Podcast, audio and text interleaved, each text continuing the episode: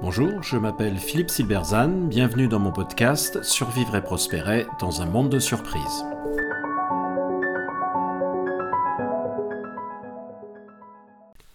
Comment nous sommes surpris? Une analyse de l'attaque terroriste du 7 octobre 2023 en Israël.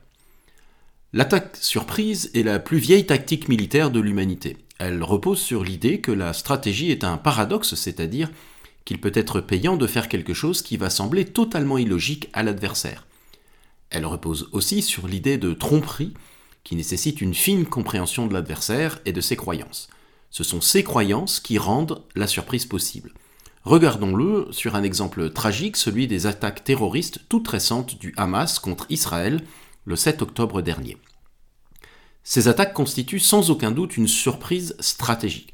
Surprise parce qu'il ne fait aucun doute que l'intégralité de l'appareil d'État israélien a été totalement surpris, et stratégique parce que l'attaque a une ampleur extrêmement importante, par son nombre de victimes, environ 1400, par sa nature, des atrocités commises sur des civils, et par ses conséquences.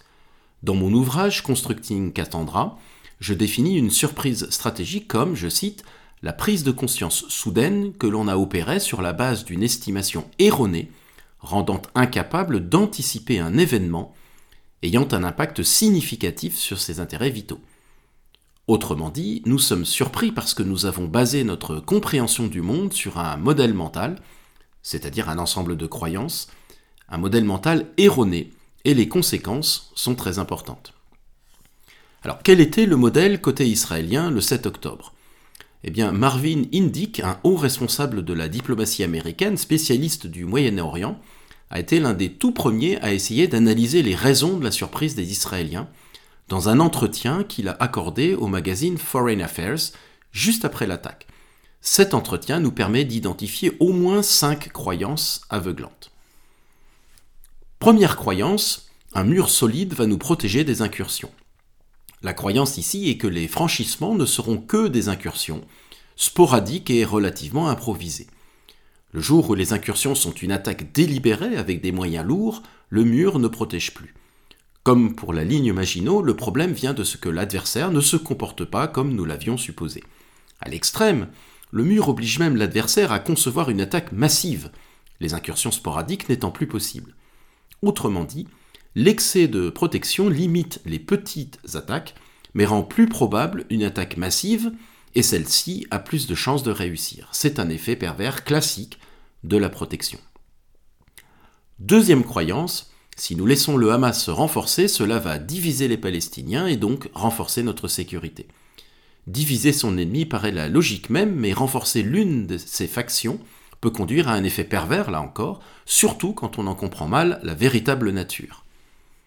Troisième croyance, nous savons ce que font les Palestiniens grâce à nos moyens d'espionnage sophistiqués, donc nous ne serons pas surpris.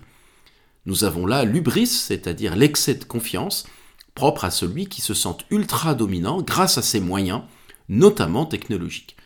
Un modèle mental associé et qui permet cette hubris, c'est de croire que tout savoir d'un adversaire permet d'en anticiper les comportements. Ce n'est pas malheureusement vérifié dans l'histoire. Ainsi, les Américains savaient à peu près tout de la marine impériale japonaise en 1941 et ont pourtant été totalement surpris par l'attaque de Pearl Harbor. Quatrième croyance, jamais le Hamas n'osera lancer une attaque majeure. Ici, la croyance est que le Hamas sait qu'il serait battu à plate couture, que la population palestinienne se retournerait contre lui à cause des, des conséquences. Le modèle mental consiste à projeter sa propre rationalité sur celle de l'adversaire, à croire qu'il pense comme nous. Ces deux croyances sont contestables.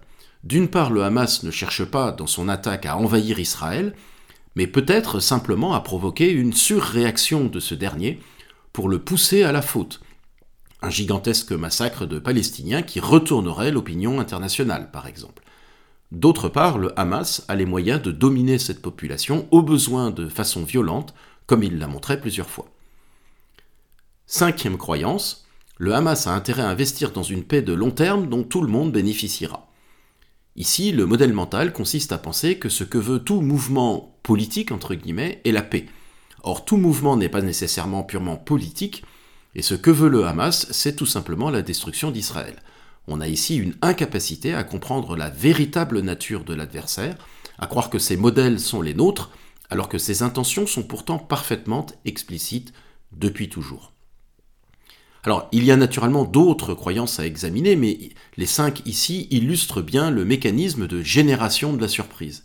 Elle ne résulte pas d'un manque d'informations, mais du sens que l'on donne à ces informations, et ce sens résulte du filtre de nos croyances. Il ne s'agit évidemment pas ici d'établir des conclusions définitives sur les causes d'un événement encore très récent, et sur lequel l'information est donc nécessairement limitée. Il s'agit juste de montrer le rôle que jouent nos modèles mentaux, c'est-à-dire nos croyances, dans la génération d'une surprise. On peut le résumer ainsi, ce par quoi nous sommes surpris dépend de ce que nous croyons. Car si la surprise résulte en partie de l'intelligence tactique de l'attaquant, bien sûr, elle repose aussi et peut-être surtout sur un enfermement dans des croyances fausses ou obsolètes de la victime. Même si toutes les surprises ne sont pas inévitables, il est indispensable pour toute organisation, qu'elle soit privée ou publique, civile ou militaire, d'organiser un examen systématique et régulier de ses croyances fondamentales pour éviter cet écueil. Cela doit constituer une discipline à part entière. Merci de votre attention, vous pouvez retrouver cette chronique et bien d'autres sur mon blog www.philippe-silberzan.com. À bientôt.